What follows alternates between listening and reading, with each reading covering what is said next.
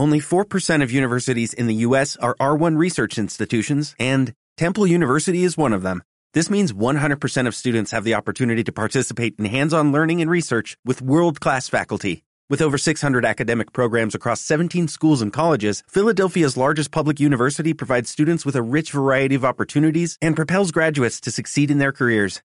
Temple University. Schedule a campus tour today at admissions.temple.edu/visit.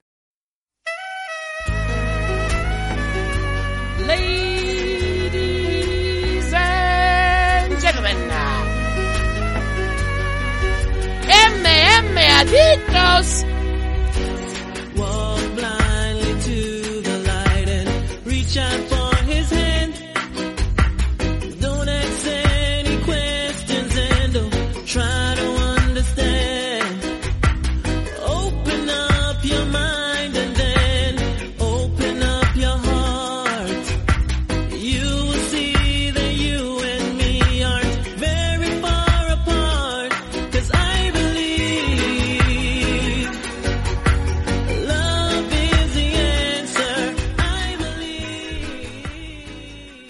Muy buenas a todos y bienvenidos a un nuevo programa, o como buenamente queráis llamar a esto, de MM Adictos. Eh, ya me conocéis de sobra, sabéis quién soy, soy Nathan, aquí un programa más para en esta ocasión hablar de Bellator 263. Vamos a cambiar, vamos a invertir el orden en el que normalmente pro- eh, publicamos los programas. Normalmente hoy tocaría evento de UFC, que se celebró ayer, pero hemos publicado en la mañana de hoy el análisis del programa del evento anterior de UFC Vegas 32, el de Cory Sanhagen contra TJ Dillashaw, main car, eso sí. Y entonces no quería repetir temas, así que como Bellator se celebró en la noche de ayer, vamos a hablar de Bellator 263. Nos vamos a centrar en la main car, pero hay un par de apuntes interesantes de la car preliminar que sí que vamos a, a comentarlos. Y entonces nada, vamos a darle caña ya, vamos a empezar a hablar de este Bellator 263 que se celebró ayer. Antes, dejadme que os recuerde las vías de contacto, como es tradición, y nuestros patrocinadores, a los que tenemos que agradecerles su apoyo. Empezamos por eh, las vías de contacto, Twitter, Facebook, mmadicto, en Instagram, mmadicto-podcast, por correo electrónico mmadicto.gmail.com. Podéis escribirnos también en iVoox, que es la plataforma donde subimos los audios, una de esas plataformas donde se suben los audios, pero ahí podéis dejarnos un comentario. Y también nos podéis encontrar en Twitch y en YouTube, bajo los canales mmadictos TV, tanto en Twitch como en YouTube, comparten el nombre del perfil, por si subimos algún programa, o sea, si subimos algún vídeo o hacemos algún programa en directo o algo, pues que sepáis que tenéis ahí el, los canales disponibles, ¿no? Que podéis darle a, a ese botón de suscripción y en Twitch de seguir, importante seguir, no suscripción, y em, pues, pues estaréis al tanto de cuando se haga un directo o se haga algún canal de YouTube, eh, algún vídeo de YouTube, ¿no? Eh, A ver, el tema de hacer los directos en Twitch hubo una época en la que no tenía problema ninguno para hacerlos, pero la verdad es que es algo que si tienes que estar todos los días a determinada hora, al final resulta complicado. Y por ejemplo, hoy no estoy grabando a la hora en la que normalmente pues hacían esos directos, que era de ocho y media de la tarde, o ocho, ocho y media de la tarde hasta las nueve y media más o menos. Ahora estoy a las 4 de la tarde, por ejemplo, grabando este programa, ¿no? Entonces es difícil coger un horario en concreto por tema de, aprovechar el tiempo disponible para hacerlo. Así que se dejaron de hacer por ese motivo, ¿no? Porque tampoco era un... Al final nuestro público mayoritario está en en iVoox y en otras plataformas de, de audio. Entonces podéis encontrarnos en todas podéis mandarnos vuestras preguntas, vuestros comentarios, vuestras sugerencias, vuestras amenazas de muerte, vuestras botellas de eh, Proper 12 a esas direcciones. Hombre, las botellas si no las enviáis por correo electrónico, no sé cómo, no lo vais a hacer. Podéis enviar una foto si queréis, si tenéis una botella de Proper 12 a, a si no, pues nada. Nos podéis encontrar en iVoox, en Apple Podcast, en Google Podcast, en Spotify, en la página web también, en mmadictos.com y adicionalmente podéis encontrar el sistema de iVoox Premium, que desde 1,49€ al mes, no tenéis por qué aportar más, solamente 1,49€ y quien quiera, sin compromiso de permanencia ninguno, pues a cambio de ese de vuestro apoyo, pues tendréis disponible un programa semanal donde se realiza la previa de eh, normalmente los eventos de UFC. Esta semana ha tocado también Bellator y como el evento de UFC es bastante mediocre, pues al final hemos hecho mitad y mitad, ¿no? Así que los dos eventos pues se han tratado ahí en esa previa de ese programa exclusivo para oyentes de Ivo Premium de esta semana. Fuera ya de eso, vamos a darle las gracias a nuestros patrocinadores. El primero de ellos, los Caballeros de Oc. Si no habéis escuchado el programa anterior, os recomiendo que le peguéis un vistazo rápido a la parte de la intro. ¿Por qué? Porque el 18 de septiembre se va a celebrar en Valladolid en el casino Roxy, creo que era. No tengo ahora mismo por aquí la información exactamente, pero bueno, lo insistiremos tanto con ello de aquí a septiembre que tiempo habrá para saber exactamente cuál es el casino. El MMA Castileón 4, la cuarta edición de estos eventos organizados por Oscar Panadero, el jefe de los Caballeros de Oc. Y como hemos dicho, todavía no está la puesta la, la CAR, todavía hay que plantear esos enfrentamientos, pero sí que van a ser enfrentamientos con peleas profesionales, peleas amateur, de diversos puntos de diversos equipos de España, ¿no? Y si sale bien la cosa, la verdad es que van a ser 15 combates bastante interesantes, con lo mejor del presente, pero también del futuro de las MMA nacionales en la medida de lo posible. Y desde luego daremos mucha más información. Tenemos un planning en la cabeza, una idea para hacer a lo largo de estos próximos meses conforme se vayan conociendo los emparejamientos. Traeremos también algún que otro entrenador, así que eh, eso por parte de los caballeros de Oc. Luego también DragonZ.es, la comunidad de Nacho Serapio. Más de mil vídeos, más de 90 cursos de multitud de artes marciales, deporte de contacto, entrenamiento, tanto físico como algo menos físico. Y por supuesto también incluyendo MMA y grappling. De la mano de Nacho Serapio y de su equipo de colaboradores. 12 euros la suscripción mensual, sin compromiso de permanencia ninguno. Y además tenéis acceso a otras ventajas, como es el 15% de descuento en productos de la marca Dragon, que se puede encontrar en la página web que es Z.es como hemos mencionado más de una vez, con los gastos de envío gratuitos y adicionalmente tendréis acceso también a todo el archivo de revistas y libros que se han publicado hasta la fecha por parte del equipo de Dragon. Y también, por supuesto, recibiréis en vuestra casa ese mes, el mes que os deis de alta, lo que toque ese mes, bien recibir o un libro o, una revista. Pero, como digo, la revista se está editando eh, cada dos meses. El caso es que eh, todo eso también lo vais a poder encontrar en formato digital. Ya sabéis que para más información podéis acudir a la página web y también a los canales de Nacho Serapio, los canales tanto de YouTube como de Twitch. En Twitch es twitch.tv barra artes marciales, el nombre del perfil es artes marciales y los dos canales de YouTube son El Guerrero Interior, que es un poquito más personal pero también con temas de eh, artes marciales, y el otro canal es el de Dragon, que es Dragon Z es más texto, pero os quedáis con lo de Dragon Z, Dragon, es que hay gente que dice, no, es que puse Dragon.e, una vez me lo dijeron, un oyente dijo, es que he puesto Dragon.e y no ha salido nada. Yo digo, bueno, es Dragon, pero Dragon Z, acabado en Z. Y nada, eso, para más información ya sabéis dónde acudir, y ahí Nacho Serapio os solucionará todas las dudas que tengáis con respecto a la comunidad Dragon y como, hombre, obviamente no le vaya a preguntar qué tiempo va a ser mañana, ¿no? Porque es que Nacho va a decir, a mí que me cuenta, cojones, métete ahí en el Meteosa o, en la EMEO donde haga falta para saber qué tiempo va a ser, no me pregunta a mí, cojones, eso lo oigo normal, ¿no? Así que ya sabéis, dragonz.es.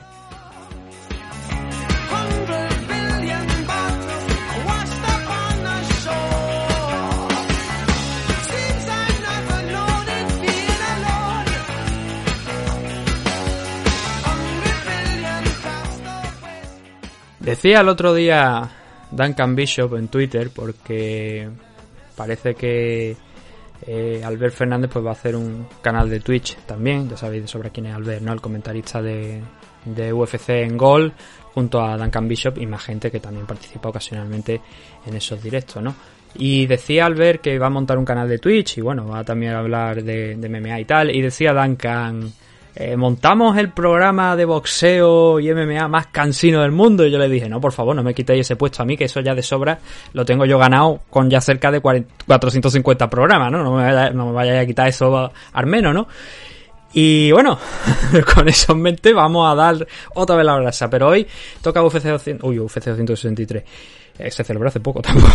la semana que viene UFC 265. Bellator 263.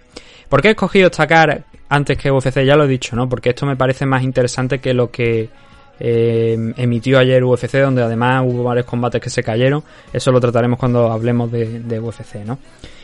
Pero aquí había cinco combates en la main card de Bellator. Cinco, ¿no? Sí. efectivamente, cinco combates que son realmente interesantes, muchos luchadores entrenados por Javi y también con participación, por supuesto, de Laka. Javi Nurmagomedov, entiéndase. Más allá del primo de, de Usman Nurmagomedov que peleaba, también había otros luchadores representados por él, bueno, que él entrenaba. Y también estaba por aquí el debut en Bellator del hermano de Abraham Lincoln, ¿no? El Abraham Lincoln ruso, que es Zabit Magomesharipov. Estaba peleando aquí Kazan Magomesharipov.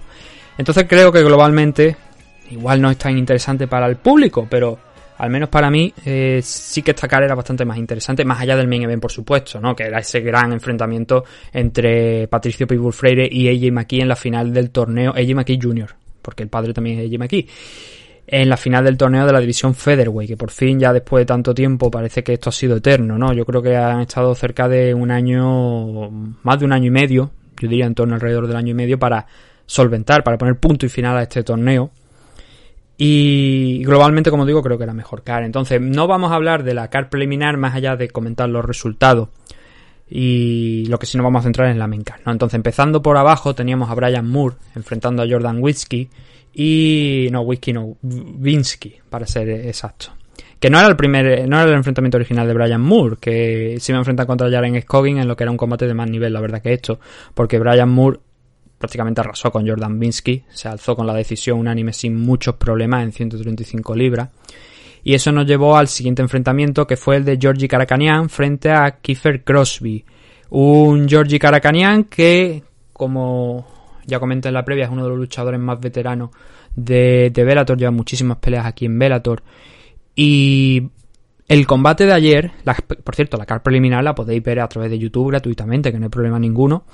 Eso sí, la main cara va a haber que esperar. No sé si se retransmite ahora mismo por Dazón o... Eh, es que, claro, ¿sabéis cuál es el problema? Que yo estoy dado de alto en Dazón, pero, sinceramente, prefiero la retransmisión norteamericana. la, señal de Showtime con Vin John McCarthy y, y Mauro Ranallo. Entonces no sé ni siquiera si lo está retransmitiendo ahora mismo Dazón porque es que no lo compruebo, no me molesto en comprobarlo. Pero si no, que sepáis que supongo que la semana que viene, entiendo que en Gol Televisión lo van a dar, porque es lo, normal, ¿no? Suelen echar Velator. Eso por parte de la Minca, la preliminar, como digo, gratuita a través de YouTube, sin bloqueo regional ninguno. Esto se puede ver desde todas partes. Al menos aquí, desde España, se puede ver. A lo mejor en otras partes del mundo, pues está bloqueado, pero aquí por lo menos no hay problema. Entonces, Georgie Karakanian, uno de los luchadores más veteranos, sometió a Kiefer Crosby después de tener alguna serie de problemas con él.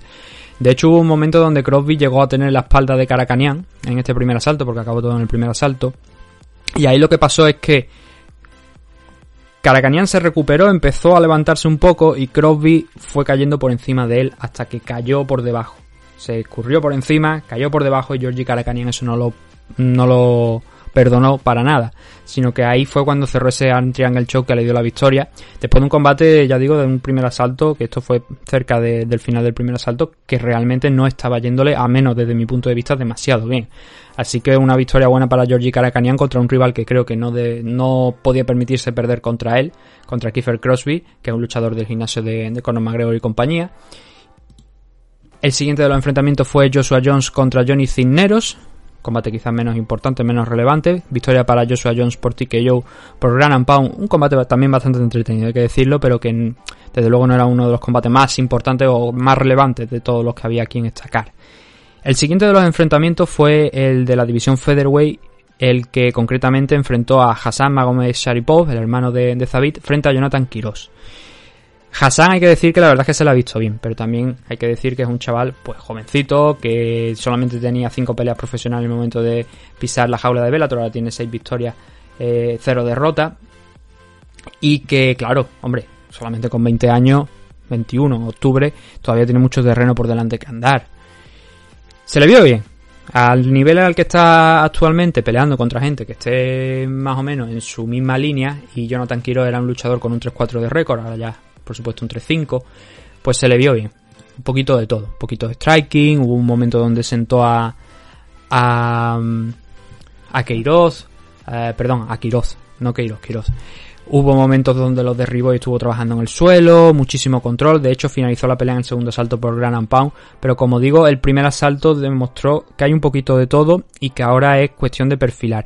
Claro, si entrenas con tu hermano y eres eh, un luchador prácticamente que todos los conocimientos que tienes los estás absorbiendo de tu hermano y de su conjunto de entrenadores, al final eso también se transmite aquí. Y Hasama Mesaripov de momento sigue la misma línea que, que el hermano. No sé si en un futuro a lo mejor prefiere especializarse en algo en concreto frente a otro aspecto, a lo mejor como el hermano, que es un poquito un más grappler que striker y que el striking, aunque se le da bien, pues a lo mejor es un recurso que no es el principal, no lo sé. A lo mejor en un futuro vemos a un Hassan Magomesaripov que opta por diferentes cosas, ¿no? Ahora mismo, con ese 6-0, lleva varias victorias por sumisión. La primera de ayer no fue la, la primera por TKO, la, la última victoria que tuvo antes de saltar aquí a Bellator fue también por TKO. Y mm, como digo, es cuestión de ir perfilando, de ir viéndolo. Solamente 21 años dentro de unos meses y todavía no se le puede exigir para nada lo mismo que, que al hermano, ¿no? Que todavía ni siquiera sabemos si Zabit Pop tiene planteado el volver a UFC. Pero fue un debut bastante bueno, muy bueno, la verdad, hay que decir que controló a la perfección todo el combate. Pero también es verdad que era contra un rival, como estamos diciendo, Jonathan Quiroz, que solamente tenía 7 combates profesionales, más que él, ahora tiene 8 pero que también estaba en una dinámica perdedora, ¿no? Así que la victoria fue para Hassan Magomedov, ese sería el gran titular de, de, este primer enfrentamiento de Hassan aquí en, en Bellator y sobre todo la forma en la que lo hizo, que ya digo, mezclando un poquito de todo, para al final, en el segundo asalto, acabar eh, sometiendo por TKO, finalizando la pelea por TKO, por Gran Pound, frente al mexicano Jonathan Quiroz. El siguiente de los combates, aquí es donde empieza eh, el festival Javi Nurmagomedov. Yo creo que a Dana White le tuvo que dar ayer casi un infarto cuando vio que Javi Nurmagomedov iba con la camiseta de Bellator. Pero claro, es que estaba ejerciendo de esquina, tanto él como Javi Méndez estaban ejerciendo de esquina de muchos luchadores rusos de los que estaban aquí. No de Hassan, obviamente, el hermano, por cierto, Zabit estuvo ayer en, Bellator, casi reconocible porque iba con la mascarilla negra puesta y la gorra hasta arriba que no se le veía prácticamente nada más que los ojitos y dice, tú, ese, ese es Zabit, ¿verdad? ese es. Y, hombre, es bueno verlo, ¿no? Porque, claro, es que ahora mismo no se le ve por el tema de que no se sabe ni siquiera si va a volver a subirse a la jaula eh, de UFC, ¿no? Entonces, bueno, por lo menos verlo ahí en presencia, ¿no? Ahí delante de, del público. Un evento que, por cierto, no lo he mencionado hasta ahora en ningún momento, se celebró en Los Ángeles, en California, y estaba, yo creo que completo de aforo. Estaba hasta arriba de aforo. Y es bueno, ¿no? También tener estos, estos eventos teniendo en cuenta que UFC lo está realizando. Eso sí, siempre en la medida de lo posible respetando todas las normas de seguridad por el tema del COVID que todavía está muy latente por allí, no solamente aquí en España, sino también en todas partes del mundo y allí, por supuesto, también en Estados Unidos. Así que es importante que se respeten las medidas de seguridad, pero el pabellón estaba prácticamente lleno hasta arriba para, para este evento de, de McKee Jr. contra Patricio Pibu Freire en la final de la división Featherweight. Entonces, volviendo a retomar el hilo de lo que estábamos hablando, he hecho ese pequeño apunto sobre el pabellón que en el que se disputó el, evento. Kazir Rabadanov, el luchador ruso, sometió a Daniel Keiri, bueno, sometió, eh, noqueó otra vez nuevamente por ti que yo a Daniel Keiri en muy poquito tiempo. Solamente le bastaron apenas cuatro minutos, no llegó a los cuatro minutos incluso, para meter un, un hook para engancharle con uno de los golpes con una mano y mandar a Daniel Keiri al suelo y luego ya someterlo a base de golpes, poner el punto y final. hoy estoy con lo de someter a golpes, no sé por qué, pero eh, es una victoria por TKO, por golpes en el suelo cuando ya eh, Daniel Keiri no tenía defensa alguna posible. Este es uno de los luchadores rusos que tenemos que tener en cuenta para un futuro. Ahora mismo tiene un 17-4-2 de récord, un luchador que creo me parece, a ver, yo juraría que a Rabadanov que yo vi a Javi también en la esquina de Rabadanov. Igual ahora me lo estoy imaginando, pero bueno, no sé. Es un luchador, creo que sí, me parece que sí, que mm, porque ha estado por PFL, ha estado en Final Global, es uno de esos luchadores que entrarían a lo mejor dentro de lo que podríamos decir el círculo de dominance, ¿no? De la agencia de representación de alias de la CID y compañía, ¿no? Entonces, creo que me parece que es de esa agencia y y creo que Javi estaba aquí. Lo que pasa es que ahora mmm, no acabo yo de, situarlo, de recordarte si eso es así. Yo creo que sí. Me parece que Rabadano también formaba parte de, del equipo de, de, Javi. Entonces consiguió la victoria, su debut en Bellator, pues con esta victoria frente a Daniel Kairi. Hay que, como digo, seguirlo muy de cerca, pero eh, poquito a poco también, poquito a poco, no hay que Eh, estar muy, muy, muy, muy pendiente porque hay nombres rusos más interesantes, la verdad, por el momento que vamos a ver en esta car preliminar. Bueno, no, en esta car preliminar, sino ya en la main car. El último de los combates fue el de Vanessa Porto frente a Hilara Joan. Hay que decir que este enfrentamiento lo gana Vanessa Porto después de aquel debut bastante gris frente a Liz Carmouche, que acabó perdiendo. Y la verdad es que este combate también ha sido bastante gris. Y Lara Joan es una luchadora con mucha menos experiencia que Vanessa Porto, con un 9-6 de récord ahora tras perder el combate de ayer, que tenía tres combates aquí en, en Bellator, ganó el primero frente a Beck Rowlings, una ex UFC, pero luego perdió contra Kana Watanabe y ahora ha perdido contra Vanessa Porto, que fue campeona de la división Flyweight de Invicta.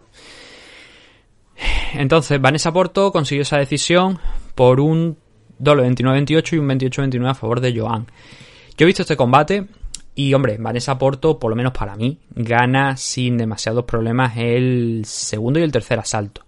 O por lo menos son mis sensaciones, ¿no? Y creo que los tres jueces, ¿no? Pues fíjate, uno de los jueces dice que, bueno, el que le da el 29-28 a, a Joan dice que ganó el segundo asalto. Joan, no estoy de acuerdo, la verdad. Yo creo que Vanessa Porto, a base de derribo, que le costó muchísimo, pero a base de derribo, a base de controlar el trabajo en el suelo, fueron las bases para ganar este enfrentamiento. Que le costó, le costó mucho. Como digo, se vio bastante sorprendida en el primer asalto por el striking de, de Joan. No pudo igualarlo, pero hubo un cambio en el segundo asalto, un cambio de game plan donde ya tiró de esa otra parte de su juego que es el grappling, es el wrestling, ¿no? Y ahí sí que ya consiguió derribar a, a Hilara y mantenerla en el suelo durante gran parte de los dos asaltos para acabar alzándose con la victoria. Lo tuvo que trabajar, ¿eh? Lo tuvo que sudar, no fue una victoria fácil para Vanessa Porto y creo que no son del todo buenas noticias porque era un combate que a priori era gran favorita para ganarlo, pero como digo, tuvo que trabajarlo yo creo más de la cuenta y más de lo que a ella le hubiera gustado. Acabó muy cansada, las dos acabaron muy cansadas, pero Vanessa Porto... De momento a mí, aquí en... No llegó a pelear en UFC, sí que estuvo en Invista donde, como he comentado, pues fue campeona de la, de la división Flyway. Pero de momento me está decepcionando porque esperaba bastante más de ella en estos primeros enfrentamientos contra Liz Carmouche. Fijaos cómo son las cosas, creo que era un rival, es una, es una rival evidentemente de más nivel que Hilara Joan. Y aún en la derrota, creo que la vi algo mejor de la que la vi anoche contra. Contra Hilara. Pero bueno, al final por lo menos se llevó la victoria. Lo que pasa es que también Vanessa Porto es bastante veterana ya. Vanessa Porto tiene ya 37 años, entonces el final de su carrera se va, se va acercando casi a paso agigantado. Y no parece que, que esté brillando ahora mismo con luz propia, ¿no? Hoy es domingo, entonces no tenemos los rankings todavía de la división Flyway. No sé si Vanessa Porto, creo que no estaba, me parece, metida, o sea, de la división Flyway quiero decir, todos los rankings de, de Bellator todavía de momento no los tenemos. Y no sé si, permitidme que lo compruebe para asegurarme, no sé si estaba Vanessa Porto, no estaba rankeada porque había perdido contra Liz Carmouche el combate inicial, entonces entiendo que no la han metido ahí por eso, por ese motivo. A lo mejor con esta victoria frente a Hilara Joan, a lo mejor sí que entra dentro de las 15, de las 10 primeras. El ranking de, de Bellator es de 10, no es de 15. Pero Hilara tampoco estaba, entonces no sé hasta qué punto esto le, viene bien. En todo caso, el resumen es que era un combate que no se podía permitir perder, pero en lo más mínimo, una situación parecida a de Georgie Karakanian. Y que bueno, ha solventado la papeleta, pero trabajando, teniendo que trabajar muchísimo.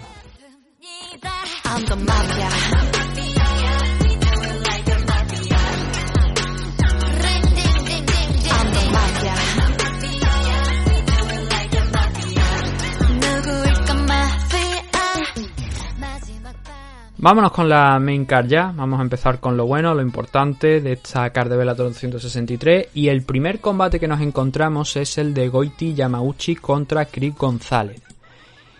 Em, al acabar de ver este combate, cogí los papeles que tenían delante de la mesa, los tiré por el aire y dije a tomar por culo. El Goiti Yamauchi ha roto todo lo que teníamos en mente para él, yo creo que gran parte de los, afic- de los aficionados.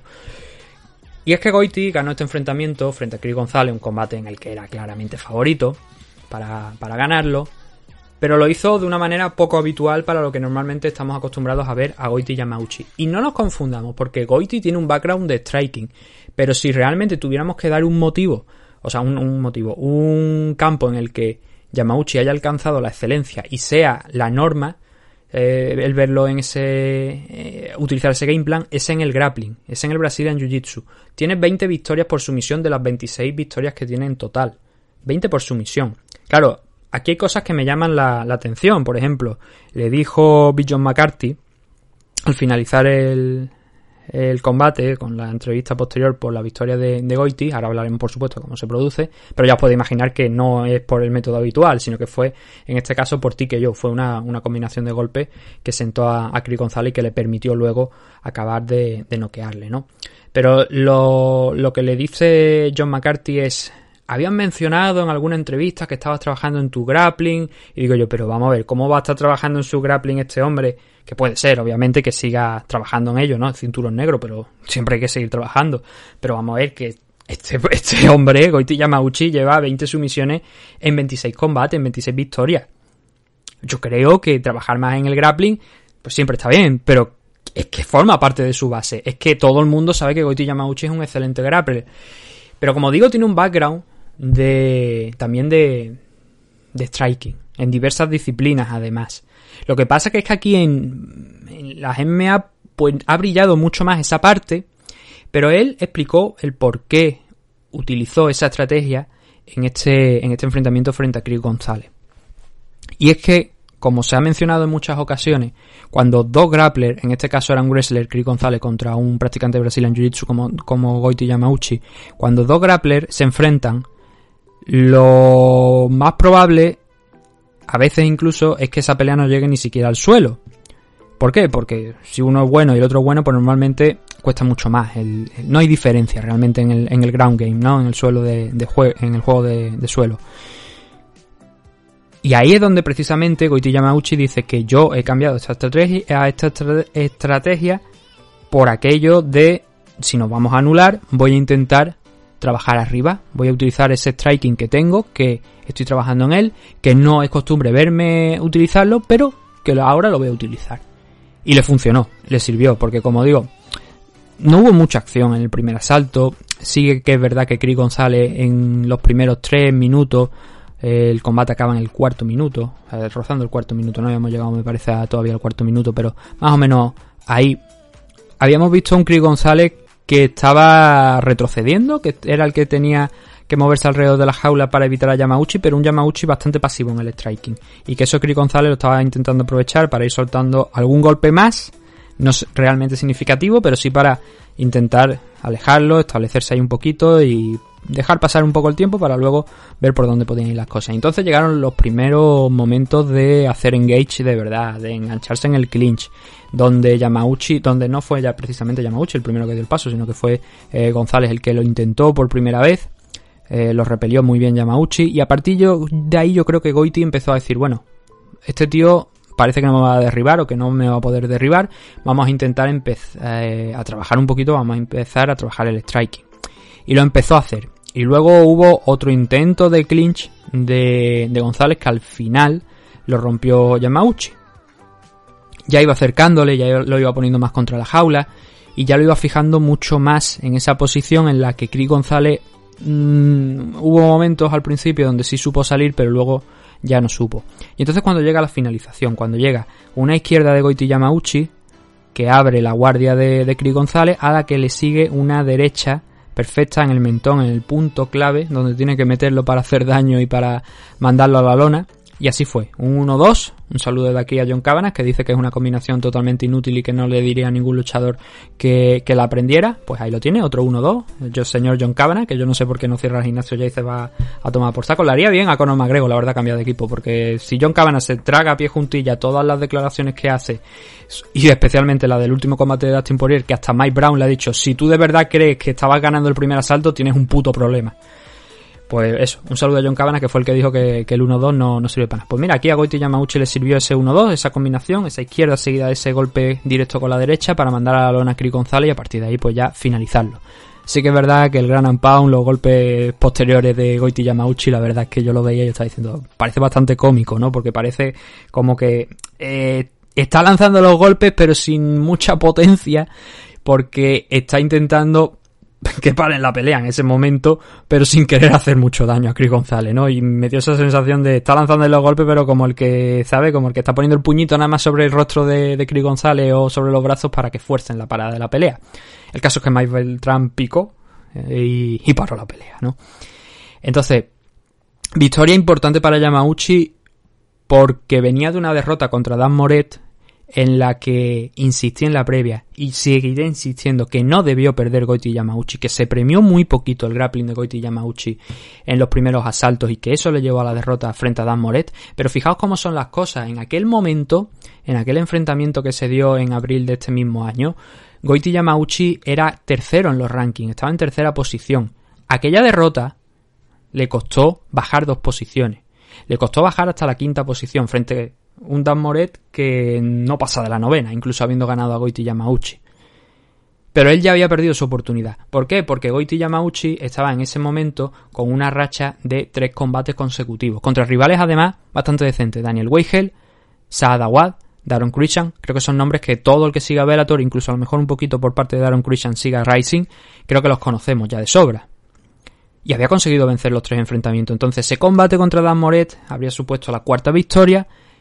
Y fijaos, si hubiésemos llegado a este punto en el que le hubiesen enfrentado contra Chris González y hubiese ganado, habrían sido cinco victorias consecutivas. Estando tercero en los rankings, que el segundo hoy por hoy es Sidney Outlaw y el primero es Patrick Pitbull Freire, el hermano de Patricio. La habría puesto en línea por una posible oportunidad por el título.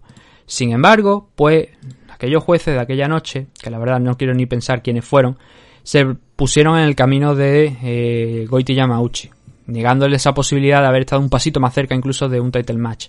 Que bueno, que ahora que lo tiene Patricio Freire, ya comentaremos en el main event, pueden pasar diferentes cosas, ¿no? Diversas cosas. Pero al menos para él, este combate era importante por eso que digo, ¿no? Porque venir de esa derrota frente a Dan Moret, haber cedido otra derrota aquí contra alguien que no está rankeado, habría sido prácticamente letal ya, ¿no?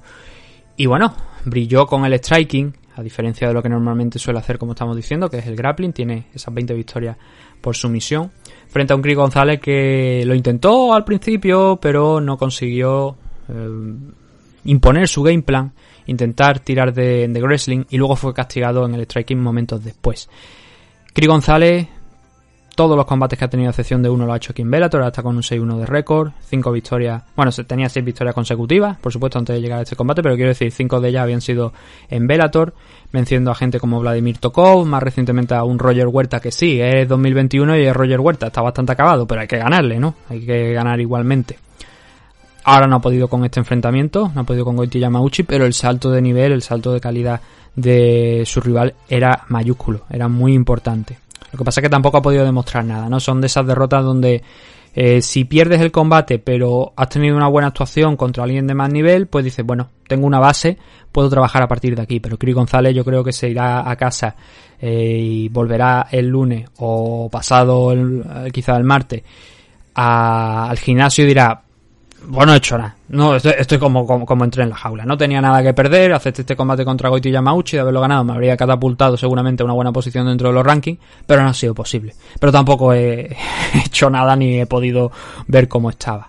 Pero que esto tampoco supon- suponga, es lo que quiero recalcar, un freno en las aspiraciones de Chris González eh, de seguir creciendo, por supuesto, ¿no? Ha perdido contra el quinto de los rankings. Su siguiente combate es el importante. El- si no es nuevamente contra uno que esté rankeado en el top 10, que probablemente no lo sea, ver cómo se desenvuelve. Si pierde contra gente que esté fuera de los rankings, entonces sí que deberíamos decir, pues este chico parece que mm, tiene algún que otro problema o desde luego no está al nivel a lo mejor del top 10 de la categoría de peso que al final es lo que aspira la gran mayoría.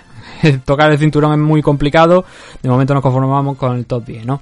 Entonces Goiti Yamauchi ahora no recupera el terreno perdido frente a Dan Moret, pero al menos creo que con esta victoria en la quinta posición, no sé, repito, si subirá en los rankings porque eso ocurre a partir de, me parece, no sé si es mañana o el martes cuando publican el, la actualización de los rankings de Bellator. Pero ahora mismo, estando quinto, tienes opciones, tiene opciones de, para elegir. Se puede enfrentar contra Sidney Allow, se puede enfrentar contra Peter Quilly, que es el que está inmediatamente por encima de él, que viene de ganar a Patrick y Pitbull Freire, además, que sería una victoria, o sea, un combate muy, muy interesante, cuarto contra quinto, pero además con ese detalle de Peter Quilly ha ganado al primero de los rankings, ¿no?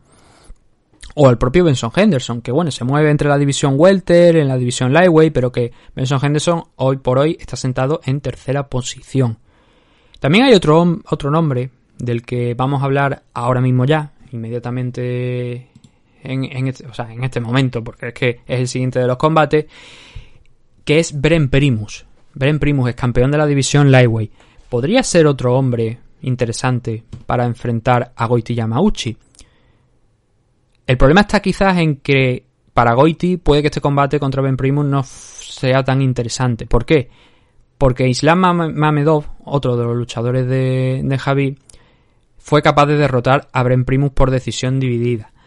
Claro, es una decisión dividida que no ha estado exenta de polémica en parte, porque Mamedov se lleva un doble 29-28 y Bren Primus se lleva un 29-28 a su favor.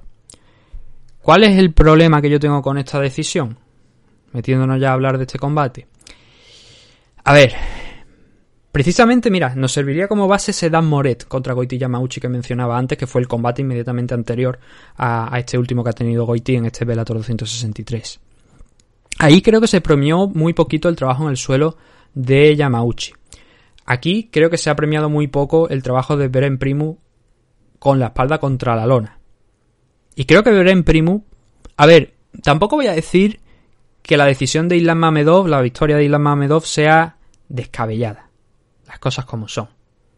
Teniendo en cuenta que los árbitros a veces eh, hacen y toman decisiones algo extrañas, si esto se hubiese realizado en el Mohegan Arena, sabiendo que creo que allí, según tengo entendido, la ABC no opera porque es una em, reserva india y ellos tienen pues su comisión, sus normas y sus cosas, entiendo que allí esto bien podría haber sido una victoria de Islam Mamedov. Pero siendo California y estando las normas de la ABC vigente, creo que la Unified Rule quiero decir, pero las pone la ABC y luego ya cada estado pues lo acepta, ¿no? Creo que la victoria de Bren Primus aquí debería haber sido tal y debería haber ganado por decisión. Quizás los dos primeros, no, el segundo y el tercer asalto especialmente. Primero también, puede ser, bueno, mm, creo, creo, creo, creo que podría ser segundo seguro, el segundo asalto para Bren Primus creo que merece ganarlo y creo que el tercero también, es que dudo si fue el primero o el tercero, pero bueno, vais a ver por qué, por qué estoy dudando si no habéis visto todavía el combate. Yo dudo porque, aunque Ilan Mamedov es el hombre que tiene la posición superior en los tres asaltos, tienes que hacer algo con esa posición. Tú no puedes solamente colocarte encima de tu rival y no hacer nada, porque eso te acaba penalizando.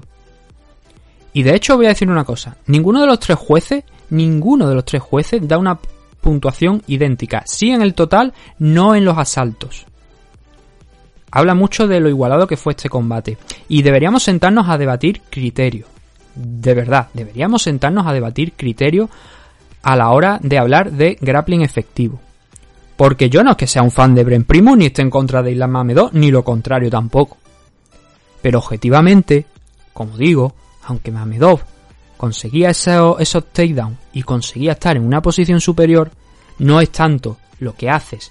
O sea, no es tanto el conseguir esa posición como lo que haces encima de esa posición. Que creo que es lo que debería estar eh, el peso, en lo que se debería poner el peso. Y ahí Bren Primo, constantemente, una y otra vez, inhabilitaba la, la posición de Mamedov. Le impedía sacar golpe, le impedía trabajar, lo tuvo en la guardia de manera constante, no le dejó, salvo en el tercer asalto, eso sí, no le dejó pasar de esa, de esa guardia. Y no solamente se queda ahí porque dice, bueno, está controlando, vale, le ha anulado toda posibilidad ofensiva. Pero es que no solamente es eso, es que Bren Primus, en más de una ocasión, va intentando coger sumisiones. Y de hecho hay algunos momentos donde lo coge. Gran parte de esas situaciones llegan desde la rubber guard. Él, intenta meter la rubber guard o intenta incluso, ya una vez tiene la rubber, meter la pierna directamente por debajo, por encima de... O sea, por debajo sería, de debajo del cuello de, de Islam Mamedov para intentar cerrar algo. Hubo momentos donde parecía que iba a tener un homoplata. Hubo momentos incluso donde podía haber cogido un gogoplata también. El movimiento aquel que utilizaba el Undertaker, ¿no? Eh, bueno, una, una sumisión normal y corriente que también se, se realiza pero que es extraña de ver, ¿no? Pues ese tipo de sumisiones las intentó Bren Primo. Intentó Arman, intentó hacer lock con, la, las piernas a los brazos. Multitud de sumisiones. ¿Qué hacía Mamedov en esos momentos? Resistir, aguantar la posición y si podía librarse. Obviamente no lo sometió. Y eso queda en Bren Primo. Pero yo creo sinceramente que si una persona tiene a otra encima de ella, pero la otra ni golpea, ni consigue pasar de la guardia, ni intenta sumisiones, ni nada, sino simplemente es un peso muerto, prácticamente muerto, encima de, de su rival, creo que Bren Primus ahí merece ganar por lo menos dos asaltos. Especialmente creo, ahora ya re- recapitulando un poquito y haciendo memoria, creo que los dos primeros. Creo que los dos primeros son esos asaltos claves que puede ganar Bren Primus. ¿Por qué? Porque lo, que os he comentado. En el tercero, ahí, sí que hay que decir que Mamedo, aunque también se mete en la misma dinámica Bren Primus de ir tirando sumisiones y tal, a, a en ese momento sí que consigue pasar la guardia. A ella sí que pasa la media guardia. Ahí ya sí que consigue golpear. Aún así, eh, con dificultades, vale, pero, pero por lo menos lo consigue. Incluso trabajando un poco, un poco más, intentando aislar un brazo, ahí sí que se le vio a un Mamedov mucho más activo. Y que podía haber ganado ese tercero. Sin ningún problema. Entonces yo la sensación que tengo hoy, después de haber visto este combate, es que Bren Primus merece ganar los dos primeros asaltos por el trabajo que hace con la espalda contra la lona. Buscando constantemente sumisiones, a pesar de tener a Mamedov encima. La actuación de Islam Mamedov, que yo tenía, la verdad, muchas ganas de verlo, a mí no me impresionó nada, por lo que os estoy comentando, porque creo que fue una actuación mediocre, teniendo en cuenta que su entrenador es Javi Nurmagomedov, bueno, la gente que estaba en su esquina, no sé si entrenará con Javi o entrenará con otros otros luchadores, pero al menos Javi estaba en su esquina, esperaba bastante más de él, mucho más de él. Sin embargo, no lo he visto, teniendo en cuenta sobre todo lo bien que le había ido en PFL. Y aquí, como digo, Bren Primus para mí fue superior. El caso es que al final la decisión es la que es, y eso no va a cambiar, ¿no? Y tenemos aún eh, Ilan Mamedov, que se llevó la decisión dividida por ese W29-28, Ibrahim Primus consiguió solamente un 29-28 para ese total de la decisión dividida. Os he dicho antes que las puntuaciones de los jueces en ningún caso son iguales. Saldamato dio la victoria para Bren Primus, le dio los dos primeros asaltos y el último a Mamedov. Yo creo que esta, eh, yo coincido con esta puntuación. Luego teníamos a, a, Brian Miner, que le dio un doble, o sea, el primero y el tercer asalto a Mamedov y el segundo a Primus. Esto es lo que yo digo que todavía lo puedo llegar a entender. Este, esta decisión de Brian Miner la puedo llegar a entender. La que no entiendo es la de Marcel Varela, que le da el último asalto a Bren Primus, el cual creo que pierde más claramente, y los dos primeros a Mamedov. Como estáis viendo, cada juez ha dado una puntuación distinta. Pero luego, ¿qué dice la prensa? ¿Qué dicen los aficionados? La prensa, la poquita que hay eh, puntuaciones disponibles, opina que ganó Bren Primus. Y los aficionados también creen que gana Bren Primus. No una inmensa mayoría, pero sí un buen porcentaje, un porcentaje de luego superior a, a Mamedov, opinan que ha ganado Bren Primus. Siendo California, ya digo que mm, yo creo que debió ganar Bren Primus, pero bueno, estas cosas pasan. Por eso digo que, a ver, hay que sentarse, hay que hablar, hay que comentar qué se considera, que se entiende por grappling efectivo. Sé que hu- hubo una corrección que creo que data de 2019 donde se explicó un poquito más qué era el grappling efectivo.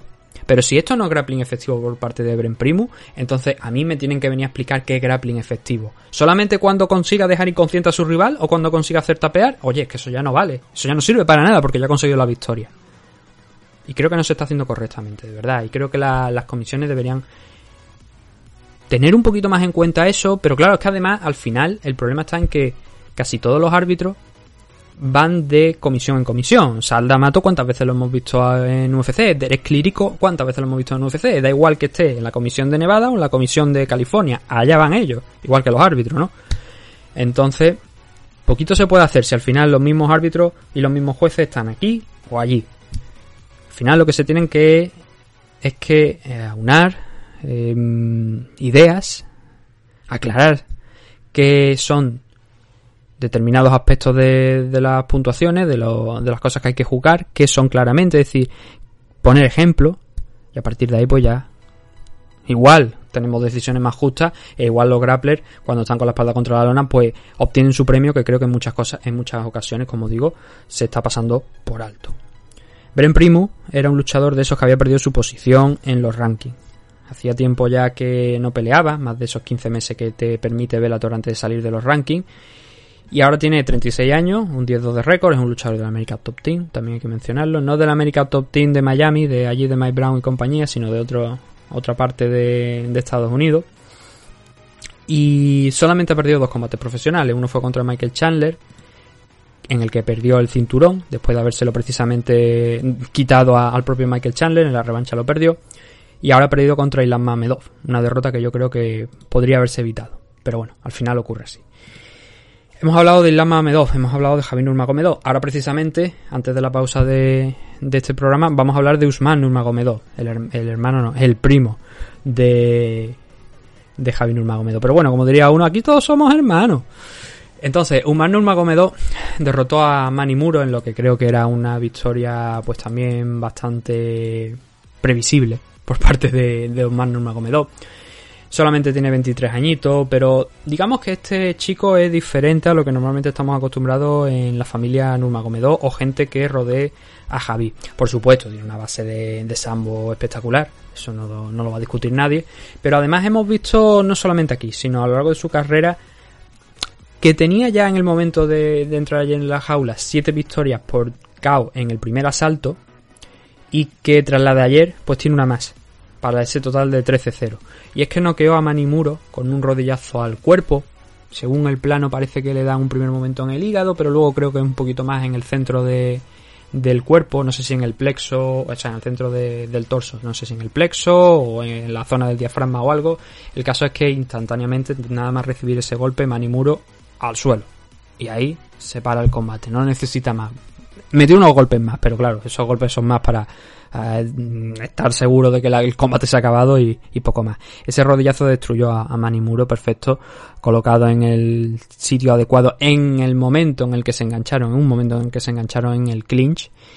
Pero antes de eso, la verdad es que la película estaba ya yendo a favor de, de Nurmagomedov. ¿Por qué? Porque mm, Manny Muro hizo lo que... Hombre, fue valiente. Y eso hay que reconocérselo. El, el hecho de salir a intentar tener el centro, a perseguir a, a Javi, a, digo Javi, a Osman Nurmagomedov y lanzarte a por él a intentar bien noquearle, bien llevarlo al suelo, que creo que el plan realmente para, para Manny Muro era noquear a, a Osman Nurmagomedov, a pesar de, como digo, que ha demostrado tener un striking más que decente y algo de potencia y precisión, en este caso con, con la rodilla, pero que se le ha visto bastante suelto en el striking, ¿no? Y aún así intentó cargar contra él. Claro, en uno de esos momentos en los que iba de frente a por él, eh, Uman cambió el, el nivel, tiró el, el takedown. Y aunque no duró mucho en el suelo, porque Muro se levantó, él ya tenía ahí una base, ya había conseguido la espalda, ya lo tenía contra la jaula y ya empezó a trabajar desde ahí, desde esa posición trasera. Lo sentó en varias ocasiones y luego ya la tercera sí que fue la vencida para conseguir nuevamente un takedown en media guardia, que rápidamente transformó en una montada, pasando a back mount y a partir de ahí a intentar desde atrás, eh, desde atrás el rear naked choke. Muro consiguió darse la vuelta en la guardia, consiguió levantarse y entonces ya es cuando vino ese rodillazo al... Yo, a ver, yo creía en un principio había sido el hígado. Por la forma de caer, cuando tú ves ese golpe, dices, lo ha cazado en el hígado. Pero luego en las repeticiones se veía que era un golpe más localizado al centro, realmente, de, del torso, ¿no? A esa zona de- del diafragma, del plexo, y que tumbó instantáneamente a Manny Muro. Como digo, un Manny Muro valiente, que lo intentó, pero claro, teniendo en cuenta que no era rival realmente para Usman Nurmagomedov a pesar de su juventud, porque Usman solamente tiene 23 añitos, pero que no era rival realmente para para Nurmagomedov. Manny Muro se queda ahora con un 17, un 12-7, perdón, un 12-7 de récord, ve interrumpida esa racha de victorias que tenía aquí en Bellator, que no solamente es que se sean de los dos últimos combates frente a Nick Newell y Devin Powell, sino que él también tuvo un combate hace cuatro añitos aquí en Bellator, que en el que derrotó también a, otro luchador, consiguió también la victoria. Entonces estaba técnicamente en una racha de tres victorias consecutivas aquí en Bellator, que ahora ha interrumpido un Norma Gomedov con esta victoria por TKO, por ese rodillazo al cuerpo de... Bueno, TKO no, se podría decir, un caos totalmente. Aunque bueno, vamos a ser justos. Sería un TKO porque luego tuvo que meter algunos golpes más hasta que el árbitro detuvo la pelea, pero entraría dentro de eso, de un TKO más que nada por esos golpes finales. O al menos pienso yo que entraría, porque no fue solamente ese rodillazo, sino que fueron también los golpes posteriores, pero lo que hace el daño realmente sí que es ese rodillazo. Ahora, Osman Nurmagomedov, le han preguntado, le han dicho, ¿tú quién quieres que sea tu próximo rival? Porque ahora mismo esto, este combate fue en 155 libras y Nurma- Nurmagomedov no está rankeado. Y mira, precisamente me viene el nombre de Goiti Yamauchi también, no lo había pensado yo hasta ahora, pero puede que sí, mira, podría ser que un Nurmagomedov se enfrentase a Goiti Yamauchi. Eso sí, eh, Osman ha dicho que quiere enfrentarse a... Bueno, no, no ha dicho nombre, pero quiero quiero decir que ha dicho que quiere pelear en Rusia. Como bien sabéis, hay un evento en Rusia de Fedor Emelianenko, organizado por Bellator, donde van a pelear, van a ir allí a, a competir a Rusia. Entonces Osman ha, ha pedido que si puede ir para, para allá y competir ahí. Por lo demás no hay nada más destacable de las palabras de, de Nurmagomedov. Solamente recordar eso, el 13-0 de récord, que sigue ganando, que está en una racha increíble y con un altísimo porcentaje de finalizaciones, creo que me parece que son solamente dos decisiones en esos 13 combates, y que aquí en Bellator tiene dos, tiene dos enfrentamientos, precisamente una de esas dos decisiones, y ahora esta victoria frente a Manny Muro. Muy dominante, muy espectacular la victoria, las cosas como son. Y ahora el primo de Javi, pues a seguir escalando, a seguir absorbiendo conocimientos, porque también, como digo, muy jovencito, con esos 23 años.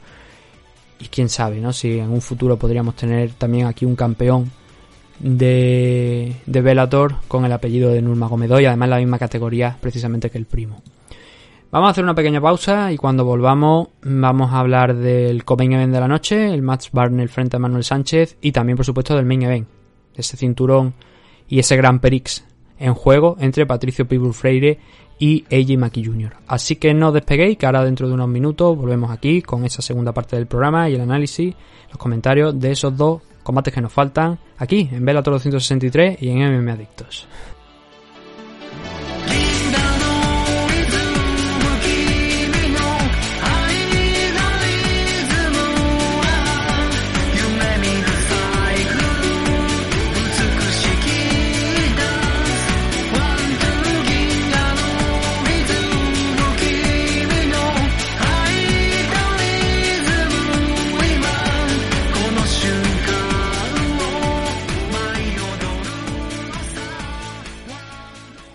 Los Caballeros de Oak es un equipo deportivo especializado en la práctica de las artes marciales mixtas, el jiu-jitsu brasileño y la modalidad de grappling. Los Caballeros de Oak cuentan con un centro de operaciones ubicado en el White Peak CrossFit de Valladolid y diversas filiales como la recién incorporada en el Nam Bandollo de Torre del Mar, en Nerja, Málaga. Como director técnico del equipo, tenemos al entrenador y árbitro internacional de MMA, Óscar Panadero, quien dirige el equipo apoyado de varios de sus entrenadores asistentes en las distintas secciones del equipo.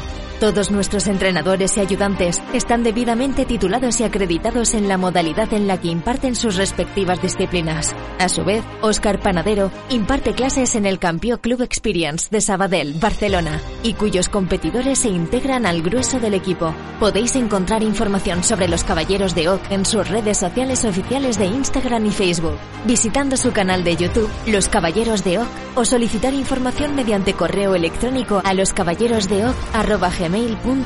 Nuestras diversas academias y escuelas de MMA atienden las necesidades de todo tipo de practicantes, desde principiantes a competidores profesionales internacionales. Estamos especializados en crear luchadores desde cero mediante nuestra escuela. No lo dudes y acércate a conocernos. Únete a los Caballeros de Oak.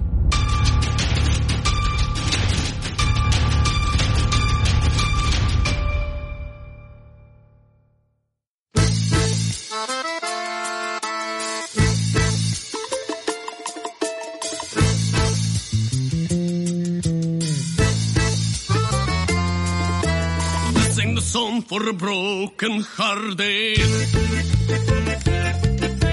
No silent prayer for the faith departed.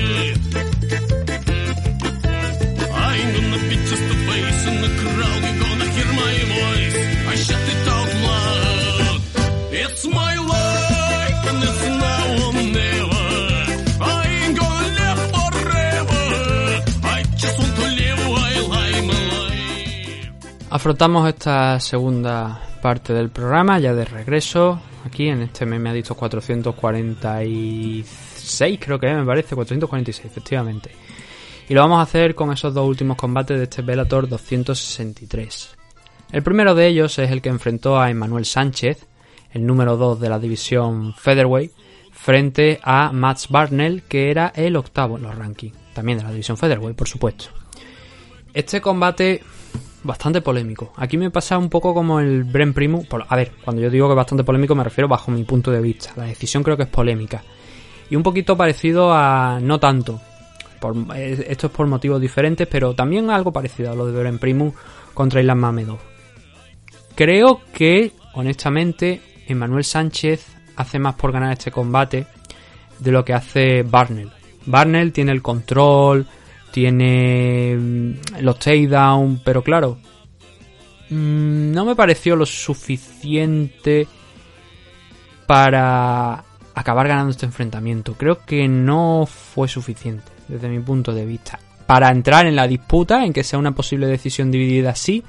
Pero claro, el problema está en que hemos visto una decisión en la que primero es unánime y segundo, Max Barnell gana por un doble 30-27 y un 29-28. Vale, yo compro el 29-28 y no puedo estar en desacuerdo con ese 29-28 porque hay múltiples takedowns de Matt Barnell que puede llevarnos a pensar que con esos derribos anula en gran parte el trabajo de Manuel Sánchez en el boxeo. Ahora mm, iremos asalto por asalto. Lo que yo no puedo entender es cómo Sal D'Amato y Brian Miner o Minor o como buenamente salga porque aquí en, en- la, en la tarjeta de puntuaciones aparece Brian Minor en lugar de Miner entonces no sé si es un fallo tipográfico o es que una rata o, o es que otro árbitro distinto o que cambie una letra del apellido que no creo. Pero vamos a ver. Por cierto no sé por qué en la puntuación de aquí de o sea en, en la página de la Comisión Atlética de California, donde están las puntuaciones, pone que el nombre del evento es Bellator MMA 229.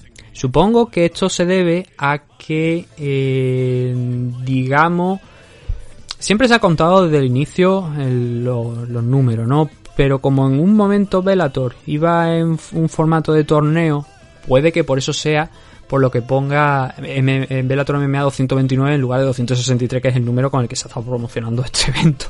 Creo que va en esa línea, la verdad.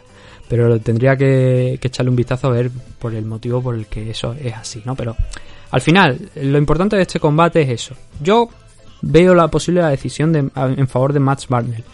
Pero que a mí me intenten vender, y lo digo de verdad, que me intenten vender, tanto Saldamando como Brian Miner, que esto es un 30-27, yo por ahí no paso. Yo por ahí creo que estos dos se han ido de borrachera al bar más cercano de, de allí de- del estadio, sino al, mini- al bar que tengan allí en, en el propio estadio donde se celebró esto. Y, y se han bebido hasta, vaya, hasta el agua de, de los jarrones que haya puesto encima de las mesas. Lo digo tal cual. No, no lo puedo entender. No puedo entender cómo ven un triple 30-27 en favor de Max Barnell.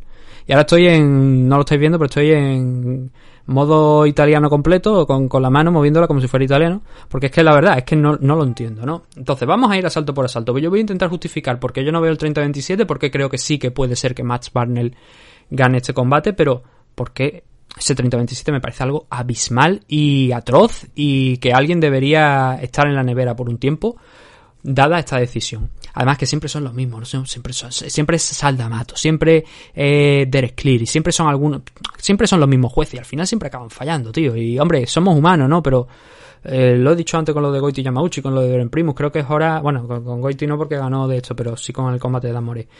Especialmente con el de Bren Primus. Creo que es hora, ¿no? De limpiar un poquito también el tema de, de los árbitros, ¿no? Vamos a darle una preparación más específica para suelo también, aunque luego haga lo que les haga de los cojones, pero por lo menos le hemos dado esa preparación. Siento que ahora mismo no tienen esa preparación para estar sentados delante de una mesa de, de jueces y juzgar lo que están viendo. A mí me, da esa sensación de que no lo tienen. Entonces, vámonos con el combate. Manuel Sánchez contra Matt Barnell, que es lo, importante, ¿no? Más allá de, de los jueces y, sus tratimanejes. Primer asalto. Sánchez entra un poquito en entrar, solamente apenas un minuto, porque mm, hay que decir que Matt Barnell creo que está inteligente en una cosa, pero creo que luego esa estrategia le falla, más allá de- del game plan que he hablado de los takedowns. Si tú quieres encerrar a un luchador, tienes que ir con decisión. O sea, si tú tienes ese game plan, tienes que demostrar que tú tienes decisión para avanzar, presionarlo y ponerlo contra la jaula, bien con el clinch o bien simplemente con que tenga la espalda pegada contra la jaula y no se pueda mover tan libremente, ¿no? Fijarlo y a partir de ahí, como entraba el segundo paso de la estrategia de, de Barnell, el intentar derribarle, o apoyándote con la jaula o como buenamente pueda, pero intentar derribarle, ¿no? El problema que yo tengo con Barnell es que había momentos donde lo hacía bien, donde yo considero que lo hacía correcto, él avanzaba, él se, se, acer- se acercaba mucho a, Manuel Sánchez, que no estaba interesado desde luego en la guerra de- del wrestling, pero luego volvía a retroceder. Entonces, si tú avanzas, le quitas esos, esos metros a, a Manuel Sánchez, para luego volver a retroceder al centro, no porque él salga de esa posición, sino porque tú retrocedes, al final es que no estás consiguiendo nada, estás simplemente perdiendo el tiempo. Y si además añadimos el hecho de que cuando avanzas te estás comiendo golpe y luego retrocedes sin haber obtenido nada, ahí es donde encuentro el fallo. Ojo, no digo que Barnell no hiciera nada en striking, al contrario, creo que el striking de Barnell ayer fue bastante bueno, pero que no era la parte importante de su game plan. Lo que él iba a usar como arma principal para derrotar a Manuel Sánchez, para intentar derrotar a Manuel Sánchez. Esa era el wrestling. Y eso lo demostró desde el primer asalto. Sí que es verdad que cuando vio que Manuel Sánchez estaba siendo superior en el striking a él y que estaba encajando demasiadas manos para lo que él realmente esperaba, ahí ya fue cuando intentó tirar de, del wrestling. Y lo consiguió. Es verdad que Manuel Sánchez ayer no exhibió la mejor defensa de takedown de- del mundo. Y era derribado. Pero, pero, también hay que destacar que Sánchez escapaba. Sánchez clavaba rodillas y Sánchez volvía a levantarse y a seguir trabajando con el striking. En lo to- casi todos los asaltos. En el primero especialmente. ¿Por qué? Porque en el primero, que por eso no entiendo lo del 10-9 a, a Barnell en este primero, Barnell consigue dos takedowns. Y Barnell está en posiciones, la verdad, bastante complicadas. Como digo, nunca le pierde la cara en el combate, tampoco en el striking, pero sí que es verdad que, eh, sin perderle la cara, sí que estaba perdiendo contra Manuel Sánchez. Que ayer quizá a lo mejor eché yo de menos que mezclar un poquito más los golpes, porque mm, no se le vio muy, muy dinámico. Con un boxeo excelente, pero claro, eso si no viene acompañado de una buena defensa de takedown y no intentas explorar a lo mejor otro tipo de striking, puede que te acabe pasando factura. Desde luego hay una cosa que sí que quiero destacar. Manuel Sánchez en ningún momento cuando escuchó la decisión ni sintió que le habían robado, ni dijo nada incluso escuchando los 30-27, ni nada. Se limitó a felicitar a Max Barnell y a irse del pabellón, aplaudido por otra parte también por gran parte del público, alabado también por Max Barnell, que destacó, y como él dijo, no era una cosa de, bueno, acabo de ganar y por ser un poco deportivo digo esto, no, no, él lo dijo, este tío es el, más, el rival más complicado que he tenido hasta ahora y el rival más duro con el que me he visto las caras. Y es la verdad, es la verdad. Ahora hablaremos sobre ello, pero es que es la verdad. Max Barnell ahora mismo no había experimentado ningún rival, no había, se había enfrentado a ningún rival como Emmanuel Sánchez. Más allá de que fuese segundo en, los en los rankings. Y eso que estamos hablando de un Max Barnell que viene de UFC, donde no tuvo rivales así tampoco extraños y, o sea, que quiero decir que son conocidos por el público, ¿sabes? Uno Arnold Allen, por ejemplo, o Michel Praceres, que son nombres que yo creo que gran parte del público pues conoce. Sigamos con esto, ¿no? Entonces, el primer asalto creo que es para Manuel Sánchez. Como digo, dos takedowns, importante. Pero, para desgracia de Matt Barnell, no lo suficiente como para mantener a Sánchez en el suelo. En el primero no lo consigue, en el segundo, bueno, lo consigue a 20-25 segundos de finalizar el asalto y Sánchez inhabilita toda posibilidad de, de Max Barnell de hacer algo, de conseguir hacer algo de daño, ¿no? Entonces, como digo, si te están, bueno, no superando mucho en boxeo, pero sí que te están venciendo y te están derrotando en el boxeo y luego estos takedowns llegan pero no consiguen nada, para mí eso es un 19 de libro para Manuel Sánchez, en el primer asalto. Y creo que es como debería ser. De hecho, he, hablado de las puntuaciones de los jueces, ¿no? Eh, Derek Cleary le da el primer asalto a Manuel Sánchez, el segundo se va a parar para eh, Max Barnell. O sea, el segundo, el, el 9 se va a parar para Max Barnell, ¿no? 10-9 en el primer asalto para Derek Cleary. Saldamato y Brian Miner, pues bueno, a su ritmo, con ese 10-9 a favor de, de Max Barnell. Nos vamos al segundo. Claro, la estrategia a partir de la mitad del asalto, del primer asalto de Max Barnell, como hemos mencionado, es pasar al wrestling, intentar tirar de wrestling. Aquí lo hace desde el primer momento. Aquí sí que lo intenta desde el primer momento y digamos que también le vuelve a dar un buen resultado por momento. Porque el problema está en que Sánchez, en la primera ocasión en la que lo consigue derribar, no lo mantiene en el suelo, se vuelve a levantar y vuelve Sánchez a trabajar en el striking, en distancia y a ser superior nuevamente a Max Barnell. Creo que objetivamente superior. Si no, yo no sintiera que fuera superior, ya digo que si pensara que estaba bastante igualado, lo diría también. Y hombre, el combate es igualado, en striking también, pero siempre con una leve ventaja para Manuel Sánchez. Si Max Barnell conectaba dos golpes, Manuel Sánchez conectaba cuatro, a lo mejor. En ocasiones no eran cuatro, a lo mejor eran tres, ¿no? Pero quiero decir que la mayoría de los intercambios siempre lo, gana- lo acababa ganando, desde mi punto de vista, Emanuel Sánchez. Por eso es importante que si vosotros veis el combate y estáis en desacuerdo con lo que yo estoy diciendo, pues mandéis vuestro comentario o vuestro audio incluso, que lo podéis enviar, eso sí, no más de un minuto, dos minutos, a mmadicto.com para que lo pongamos aquí en el programa, ¿no? Hemos tenido bastantes decisiones polémicas en los últimos siete días. No sé si en UFC ha habido alguna, ya lo veremos, ¿no? Pero aquí de momento en Bellator 263 y en el UFC Vegas 32 de la semana pasada hubo varias decisiones polémicas también. Entonces aquí el trabajo de, de Max Banner sí que hay que destacarlo. Claro, yo aquí dudo de quién ha ganado este asalto y este creo que es el asalto vital para decidir si gana uno u otro. Porque el daño de quién está... De parte de quién está el daño, yo creo que el striking de, de Sánchez fue superior al de Matt Barnell en este segundo asalto. Creo que conectó más golpes significativos y creo que eso por tanto debería tener un premio. Por otra parte, como he dicho, el hecho de que en el, si bien en el primer takedown no consiguió sacar Matt Barnell prácticamente nada de él, en el segundo sí que lo hizo. Se consiguió pasar, o sea, consiguió pasar a media guardia. Intentó incluso un triangle choke en un momento que bueno, tampoco lo hizo con mucha fe porque no pudo salir a side control, pero al menos sí que intentó hacer algo. Cosa que no había podido hacer al final del primer asalto con ese takedown que consiguió en los segundos finales. Aquí sí que lo hizo, aquí tuvo un poquito más de tiempo, minuto y medio, minuto 40 para trabajar y dio buena cuenta, lo utilizó bastante bien. Entonces a mí en este segundo asalto me surge esa duda, ¿no? De qué valoramos más, los takedown y el control de Max Barnell, el daño que haya podido hacer en striking eh, este Emanuel Sánchez y para mí, honestamente, yo tengo, a ver, yo tengo en este asalto, eh, me resulta complicado, como digo, puntuar. Yo tengo aquí anotado Max Barney, sobre todo por el segundo takedown que consigue. Pero luego pensando, en frío, digo, creo que el daño de Manuel Sánchez ha sido superior. Y ahí es donde surgen mis dudas. Y ahí es por lo que veo que un 29-28 para Max Barnell es posible, desde luego no un 30-27. El tercer asalto, yo creo que eh, Barnell aquí lo tiene bien claro. El danés yo creo que aquí lo gana de manera bastante sencilla. Vuelve a hacer lo mismo, vuelve a conseguir trade tras takedown. Pero digamos que aquí Sánchez sí que pierde un poquito las ganas de pelear. Consigue, no obstante, entre varios de esos takedowns, sobre todo uno del principio, consigue darle la, vuelta a la posición, consigue ponerse en top position. Pero luego al final, lo más determinante, lo fuerte, lo que le acaba dando la victoria en este tercer asalto a Max Barnell es eso, es la constancia con el wrestling. El haber cansado ya mm, por el trabajo de los 10 minutos anteriores a Emanuel Sánchez.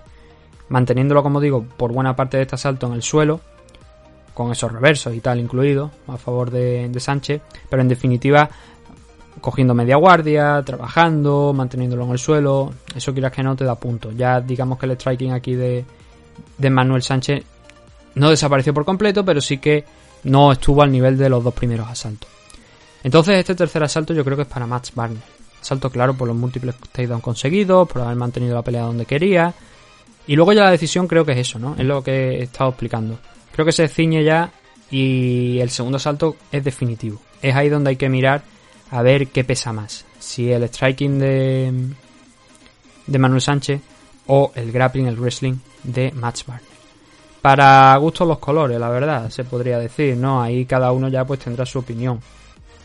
A mí me es indiferente quién gane, quién ganase ayer, a mí me da igual quién ganase ayer, porque no tengo acciones en ningún luchador ni en ningún gimnasio de los que representan ambos luchadores, ¿no? Pero sí que es verdad que pienso que globalmente creo que Manuel Sánchez mereció ganar.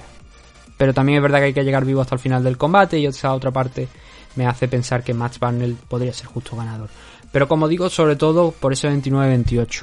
Y igual para vosotros dice, bueno, 29-28, 30-27, ¿qué más da? Al final gana Max Barnell. Pero no im- importa mucho, porque luego al final, en combate, mm, este es un combate cerrado, pero quiero decir, en combate mucho más cerrado, al final podemos tener un problema con las decisiones. Ya lo hemos tenido aquí en este evento y en otros eventos de Bellator, como hemos dicho. Ya he puesto varios ejemplos aquí. El Dan Mores contra Goiti Yamauchi, el Ben Primus contra Islam Mamedov. Creo que son dos enfrentamientos que, por ejemplo, demuestran eso, ¿no? La poca, lo poco que se valora en determinados momentos el wrestling o el grappling. Curiosamente aquí se ha hecho lo contrario, pero claro, también es verdad que aquí era wrestling ofensivo, por así decirlo, porque era un luchador que estaba derribando al otro, que se estaba poniendo en posición superior, y aquí Emanuel Sánchez no fue precisamente Bren Primo ni Goiti Yamauchi. Aquí mm, se esforzaba por levantarse, lo conseguía, pero realmente aquí hubo más posiciones claras en el suelo en determinados momentos en favor de, de Barnell que en algunos de los combates anteriormente mencionados, ¿no? Así que el resumen de todo es una decisión bastante cerrada, bastante abierta, que creo que podría haber ganado cualquiera, pero desde luego alejado de ese 30-27 que dos de los jueces han dado en este enfrentamiento, que creo, insisto, que es importante, ¿no? Porque eso demuestra que no estamos utilizando los criterios adecuados a la hora de juzgar, que al final no somos máquinas y cada uno puede tener una opinión que debe ser lo más objetiva posible, pero que siempre al final acaba siendo algo subjetiva, porque vemos esto, esto no lo vemos, lo he explicado ya miles de veces, y eso puede resultar en unas decisiones que puedan ser erróneas, ¿no? El caso, Max Barnell estaba el octavo en los rankings. Probablemente suba bastantes posiciones. No creo que vaya a quitar a Emmanuel Sánchez de la segunda, es decir, no creo que vaya a haber ese intercambio. Sí que creo que Max Barnell subirá, sí que creo que Emmanuel Sánchez bajará, muy probablemente, ¿no? Un Emmanuel Sánchez que después de, de esta derrota se queda con un 26 de récord, que su último combate fue el de semifinales frente a Patricio Pitbull en la división Featherweight, en el torneo de la división Featherweight, que lo perdió.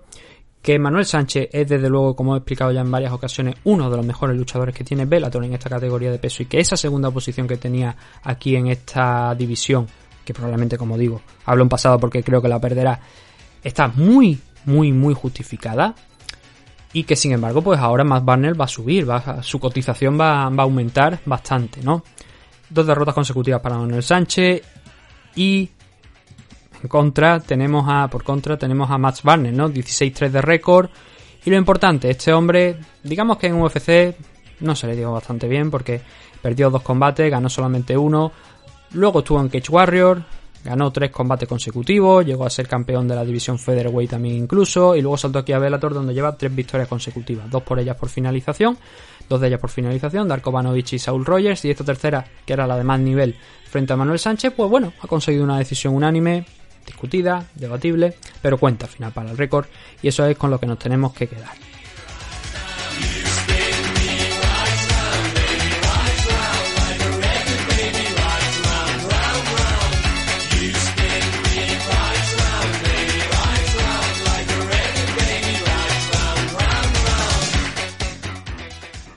Vamos ya con el main event de la noche. Que sorprendentemente la verdad es que fue bastante corto. Porque era la final del torneo Featherweight. Se enfrentaban Patricio Pitbull Freire contra Eiji Maki Jr. Ya hemos hablado de los dos en la previa. Ya hemos dicho de dónde venía uno, de dónde venía otro. Vamos a ahorraros a los oyentes de Vox Premium esa parte nuevamente.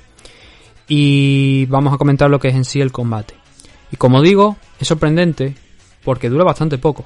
Yo esperaba un combate de larga distancia, un combate donde los dos, que son luchadores muy correosos, pues eh, llegarán a lo mejor no hasta el final, hasta la decisión, pero sí que eh, este combate fuera un poquito más duro. Y sin embargo, Eiji Maki Jr. consiguió someter a Patricio Pitbull Freire, proclamándose campeón del torneo y a la vez al mismo tiempo campeón de la división Featherweight de Bellator, porque los torneos de Bellator últimamente pues se están celebrando así. El campeonato está en juego en todo combate en el que esté en el campeón. O sea, en el que esté el campeón. Y no era, no iba a ser menos esta final, donde precisamente estaba el campeón. Eiji Maki Jr. consiguió someter. El, el, veredicto al final es someter. Sometió a Patricio Pitbull Freire, lo durmió, pero bien podía haberlo noqueado segundos antes. Aquí hay una cosa que hay que destacar y que es clave en la victoria de AJ McKee Jr. frente a Patricio Pitbull Freire y que no lo comenté en la previa y eso es un fallo mío. La enorme diferencia de alcance entre uno y otro. Y es que Patricio es un luchador que de por sí pues es chiquitito, sin embargo eso no le frena para ser campeón tanto de la división Featherweight como de la división Lightweight. Ahora ya no de la división Featherweight, pero era campeón hasta ayer de las dos categorías de peso.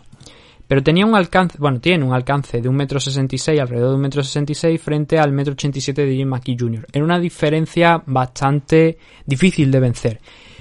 Patricio ya ha vencido esa diferencia contra otros luchadores en diversas ocasiones.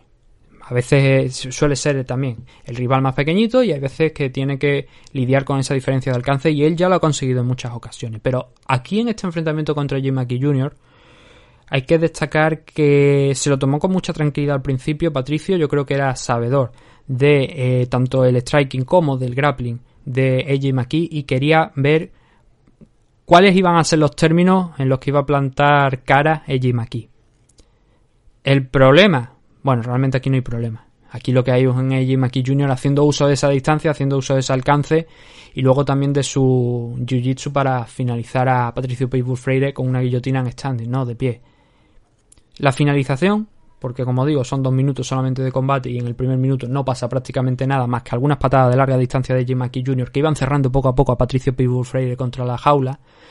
La finalización se produce primero por una head kick, que creo que hay que incidir no solo en esa patada alta, sino en un pequeño gesto que hace Jim Jr. con la mano derecha antes de lanzar esa patada con la izquierda. Él está plantado delante de Patricio Pitbull Freire, entonces hace un pequeño gesto con la derecha de dejarlo ir, de dejar ir esa mano, y a continuación lanza a la izquierda. Patricio Pitbull Freire, al ver venir, yo me, me da la sensación que es así. Lanza esa derecha y entonces Patricio ya inicia esa dinámica hacia el lado, hacia su mano derecha, el lado izquierdo de Jim aquí, porque siente como que a lo mejor ese golpe va, a lanzarlo y prefiere protegerse, prefiere girarse un poquito hacia el lado derecho. Claro, si ese golpe, esa derecha Jim aquí Jr. la lanza recta, lo más normal es que eh, Patricio Pirul Freire, si quiere esquivar hacia un lateral, vaya a ese lado derecho suyo, ¿no? A esa mano derecha suya.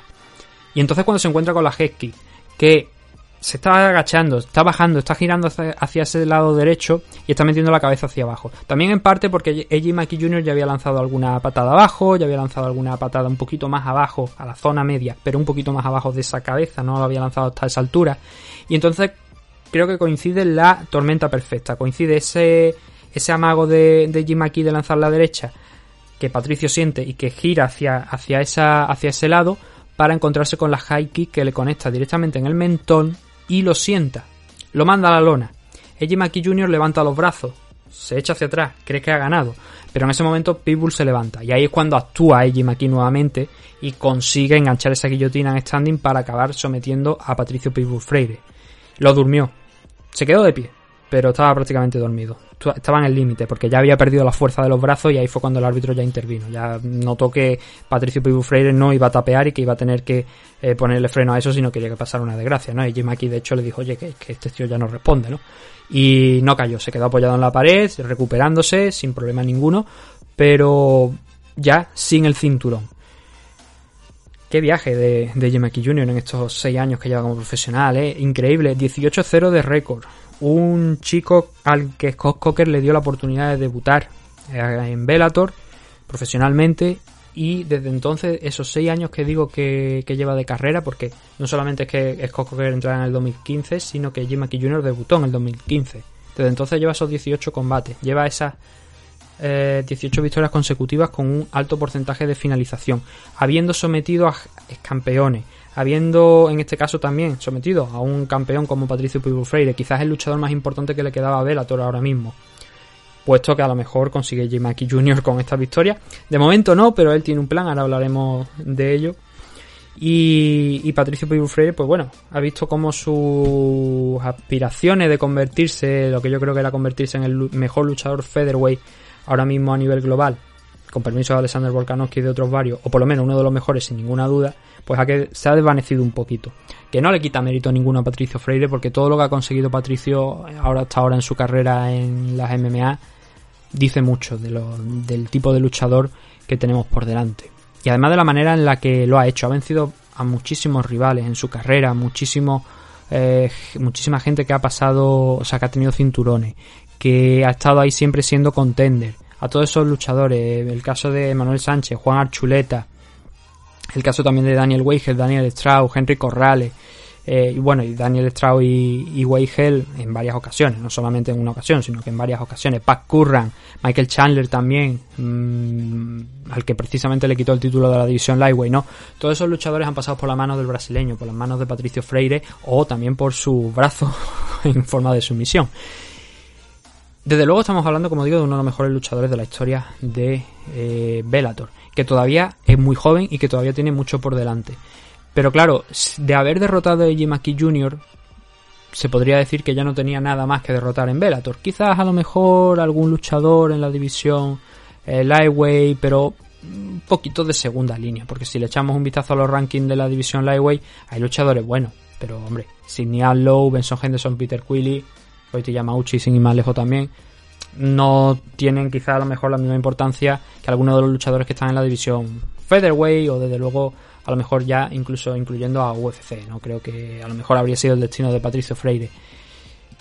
Pero eh, no es menos cierto que Yamaki Jr., como estamos diciendo, también ha derrotado a un luchador que puede ser uno de los mejores de la historia de las MMA sin ninguna duda y desde luego uno de los mejores de Bellator, si no el mejor, por delante incluso de Michael Chandler. Sí, el único nombre que diría sería Michael Chandler, porque Eddie Álvarez y compañía pues también acabaron yéndose más pronto que tarde a, UFC, ¿no? Eiji Maki Jr., 18-0 de récord, 26 añitos. No solamente es que haya ganado, eh, como he dicho, el Grand Prix, porque ayer, si veis el evento, lo vais a ver con dos cinturones. Uno es el del Grand Prix, el otro es el cinturón de campeón de la división Featherweight, que era el que portaba Patricio Freire. Además de eso, se ha llevado un millón de dólares para la saca. Y como he dicho, tiene un plan. Y su plan es ahora subir a la división Lightweight a por el otro cinturón que tiene eh, Pitbull. A lo que Freire ha dicho que vale, que él ha perdido el, el cinturón de la división Featherweight, pero que ahora quiere la revancha. Primero, que ocurra en Brasil y segundo, que sea en Lightweight. Obviamente, si es en Lightweight, digamos que Patricio va a tener que poner el cinturón en juego. Y no sé de- del todo si es mejor para él el pelear en la Featherweight o el pelear en la división Lightweight. Porque, como hemos mencionado, Patricio es un luchador chiquitito. No es un luchador muy alto. Un metro sesenta y tanto, rozando el metro setenta de estatura, frente a los más de metro setenta y cinco, metro setenta desde luego, que tienen muchos luchadores tanto de la división Featherweight como de la división Lightweight. Entonces, por peso, yo creo que le vendría mejor la división Featherweight. El afrontar una pelea con Eiji Maki en la división Lightweight, es verdad que esto también es un terreno creo que no está explorado por, todavía por, por Eiji Maki, que toda su carrera lo ha hecho en la división Featherweight, si no, no recuerdo mal. Creo que no ha peleado en ningún momento en la división Lightweight. Estaba echando por aquí un vistacito rápido a ver si había algún combate en 155 libras, pero no, todo ha sido en la 145. Es un terreno que no ha explorado todavía, pero que claro, que ahora tiene la convicción y ha encontrado la forma de derrotar a Patricio Freire. ¿Puede Patricio Pitbull Freire con los ajustes necesarios derrotar a Jim McKee? Todo es posible, pero yo creo que de la manera tan dominante en la que se, demostró, se mostró ayer AJ, AJ, creo que es complicado. Creo que Pitbull ya lo ha hecho en otras ocasiones. Pero creo que lo de ayer no es una cuestión de falta de preparación, de falta de motivación, de falta de no haber establecido un game plan a lo mejor en su cabeza con su equipo que le sirviera para derrotar a Jim aquí. Ayer creo que lo que se vio es que hay un luchador que explotó muy bien sus puntos fuertes, esa ventaja en alcance, esa mayor altura eh, y también esa parte de, de grappling, que los dos están a un nivel altísimo, pero que claro, cuando encima le añades a un- una distancia eh, de varios centímetros, cerca de 10-15 centímetros entre ambos, la cosa se complica mucho más. Entonces no consiguió, yo creo que un nuevo enfrentamiento, no sé si acabaría de la misma manera, pero sí que creo que a lo mejor el ganador sí que sería el mismo. Pero eso todavía está por ver. Eso es algo que ya, por lo menos, tenemos eh, a un Eiji Maki que ha dicho, y esto lo dijo antes, que de derrotar a Patricio Pitbull Freire le gustaría intentar el reto en la división Lightweight y también proclamarse campeón en las dos categorías de peso, al igual que el brasileño. Pero desde esta noche, después de- del enfrentamiento, tenemos también a Pitbull diciendo que no solamente es que quiera este enfrentamiento en la división Lightweight, sino que también lo quiere hacer ya en Brasil, allí con su público, ¿no? Para mover un poquito la cosa. Creo que también es justo y creo que de alguna manera Bellator también se lo debe a, a Patricio. Si un tío que se ha dejado todo eh, por esta compañía y que lleva muchísimos años y que es una de las grandes leyendas de la categoría de peso a nivel internacional y especialmente aquí en Bellator, si no le das a lo mejor ese pequeño capricho, ¿no? De intentar defender ese título en Brasil cuando el COVID también lo permita y que sea en la división lightweight, ¿qué estamos haciendo mal entonces, no? Y creo que Scott Coker es el hombre que si se le propones estas cosas, si está en su mano y puede hacerlo, lo va a hacer. Yo creo que hay que se merece ese premio al menos Pitbull Freire, ¿no? Dado esa situación y ese estatus que tiene dentro de la compañía. Algunos diréis, oye, no, pues esto será donde diga Bellator. No, obviamente será donde diga Bellator, pero yo creo que también se le puede ceder un poquito, ¿no? De esa oportunidad a Patricio Pitbull Freire. El caso es, como digo, que Eiji Maki ha puesto punto y final a una muy buena racha que llevaba Freire aquí en la división Featherweight.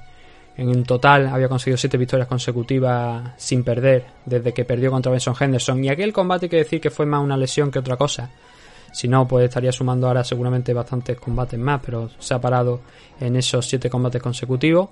Eiji Maki Jr. ha conseguido la victoria, ese millón de dólares y proclamarse campeón de la división Featherweight, que es lo más importante. Este era un combate importante, era yo creo por el momento la fecha del año para Bellator. Es la culminación de un viaje tremendo de Eiji Maki en estos últimos 5 años hasta proclamarse campeón, 18-0. Y creo que nadie le puede negar ahora mismo a Eiji Maki Jr. esa posición en el top 5 de la realeza de la división Featherweight, de las 145 libras. Creo que es justo. Creo que incluso si juntamos los luchadores de Bellator con los de UFC, yo creo que Eiji Maki debería estar en el top 5 de, la división ahora mismo. Ahora mismo. Lo mismo eh, dentro de unos meses, People le gana, mm, Eiji Maki a lo mejor eh, recibe con los brazos abiertos a alguien que venga de la división Featherweight de UFC o se marcha a UFC y entonces ahí desaparece un poco, ¿no? que eso hemos visto en ocasiones anteriores como ha pasado, luchadores que pasaban de aquí a UFC, el caso por ejemplo de estos Lombard, ¿no? y que era, oye, ¿qué cojones hace aquí estos Lombard en comparación con el Héctor Lombard de, de, de ¿no? O Eddie Álvarez también, que bueno, al menos Eddie Álvarez llegó a ser campeón de la división, ¿no? Que era lo, lo interesante. Pero bueno, ahí es donde están las cosas, ahí es la situación ahora mismo en la que se encuentra Bellator. Tiene a un grandísimo luchador como Freire y ahora tiene una nueva estrella como AJ McKee Jr., que estoy seguro que va a dar mucho que hablar. Ya daba que hablar, pero creo que ahora más, después de esta victoria, va a dar mucho más que hablar. Y que veremos al final hasta dónde puede llegar. De momento, campeón, de momento, millón de dólares. Y de momento, una victoria muy, muy, muy importante. Lo siguiente va a ser el 13 de agosto. Tenemos dos semanas de descanso hasta el próximo evento de Bellator, que va a ser Bellator 264. De momento, ya hicimos en la previa un poquito de repaso de los combates importantes que habían esta CAR. Hay tres combates que yo creo que destacan, sobre todo, que son los, de momento, tres de los que están en la CAR principal. Andrei Koreskov frente a Saba Homasi. Koreskov hace bastante tiempo que no se ve al ruso, es campeón también de la división Welter. Hace bastante que no se ve al ruso allí pelear, porque el último combate fue en 2019, en octubre del 2019, una derrota contra Loren Larkin. Sí que ha peleado este año en Rusia, pero no había vuelto a pelear allí en Bellator por temas también del COVID y compañía y la cancelación de eventos y tal. Lo va a hacer contra Saba Homasi, que viene de perder contra Paul Dilly, en esa categoría de 175 libras, por encima de esas 170, ¿no? Esa categoría que se ha inventado así un poquito Paul Dilly. Y que también, como digo, es otro luchador que en Bellator abajo más y le está yendo bastante bien, desde luego mucho mejor que en UFC, hasta que se ha encontrado pues con, con, con Paul Dilly, ¿no? Además tenemos otros dos combates que creo que son especialmente interesantes. Magomed Magomed 2 frente a Rauf von Stotts, que se iba a disputar en este Bellator 263, que puede limpiar muchísimo más sin ninguna duda la categoría Bantamweight y decidir quién puede ser el próximo retador al cinturón de, de, Sergio Petty, o por lo menos acercarle muchísimo más a esa meta a uno o a otro, es el tercero contra el cuarto de los rankings en la división Bantamweight. Pero sobre todo, como digo, acercar a uno de los dos en esa a esa meta final de tener un title shot. Y por último, el Jegan Musashi frente a John Salter. Actualmente el campeón Jegan Musashi parecía que iba a saltar a la división light heavyweight, que ya la ha hecho en alguna ocasión en el pasado, ya ha estado peleando en la división heavyweight, en la división light heavyweight, creo que también cuando estuvo por Dream, me parece que fue de hecho campeón en la división light heavyweight de, Dream, o en la middleweight, ahora no lo recuerdo, pero fue campeón en Dream. En definitiva, otra leyenda de las MMA de la época reciente. Yo creo que todo el mundo estamos de acuerdo que Musashi es un tipo muy, muy especial y que va a defender el título que consiguió eh, recientemente frente a Douglas Lima, hace no mucho tiempo contra Douglas Lima, que estaba vacante porque Rafael Lobato Jr. se la arrebató a llegar Musashi, como bien sabéis, pero Rafael tuvo que dejar el cinturón por una enfermedad que digamos que le afecta al cerebro y entonces era mejor no recibir golpes y tomárselo con tranquilidad hasta que todo esté limpio. Hay gente que le dice que puede pelear, hay gente que le dice que no, entonces Bellator optó porque lo más seguro era eh, retirar el cinturón y que si Dios quiere el día de mañana puede volver, pues ya veremos lo que pasa con Rafael Lobato Jr. Entonces, el tema está en que mm, eh, Musashi pues luego consiguió primero derrotar a Lyoto Machida una pelea en la que no estaba el cinturón en juego, pero luego en el año pasado, durante el año pasado, a finales del año pasado, derrotar a Douglas Lima por el cinturón de la división middleweight que estaba vacante en ese momento y que Douglas Lima optó por subir a ver si podía intentar también conseguir los dos títulos en, en las dos categorías de peso. No fue posible y ahora Llegar Musashi se va a enfrentar a John Salter que está en la primera posición de los rankings y que viene de vencer a Andrew Capel en agosto del año pasado y sobre todo con tres victorias consecutivas. Es un hombre que también solamente ha perdido aquí en Bellator contra Rafael Lobato Jr. y tiene varios combates. Estamos hablando ya de unos, eh, creo que son nueve combates aquí en Bellator, habiéndose perdido solamente ese frente a Rafael Lobato Jr. y que desde luego merece esta oportunidad, la verdad, las cosas como son. Mm, hay otros luchadores por debajo de él que también en un futuro seguro que van a llegar ahí a esa posición. Gente como Austin Vanderford, gente como, otra, como Costello Van Stenis, pero incluso Fabian Edward también quizá en un futuro, pero de momento es John Salter el siguiente a pasar por las manos de y el grappling de Llegar Musashi. Pero para eso, como estamos mencionando, vamos a tener que esperar dos semanitas todavía a ese Velator 264. Por lo demás, simplemente daros las gracias nuevamente por habernos escuchado. Mañana tendremos el análisis de la main card de, de UFC para que lo tengáis todo disponible de ese Vegas 33, pero hoy era dedicado el programa a Bellator. Así que nada, espero que hayáis disfrutado, que os lo hayáis pasado bien, que tengáis alguna que otra opinión o que os haya despertado el interés en ver Bellator si no lo habéis visto o no lo tenéis la intención de ver, pues que por lo menos todo sirva de referencia. Y nada, simplemente un saludo a todos y gracias por habernos escuchado.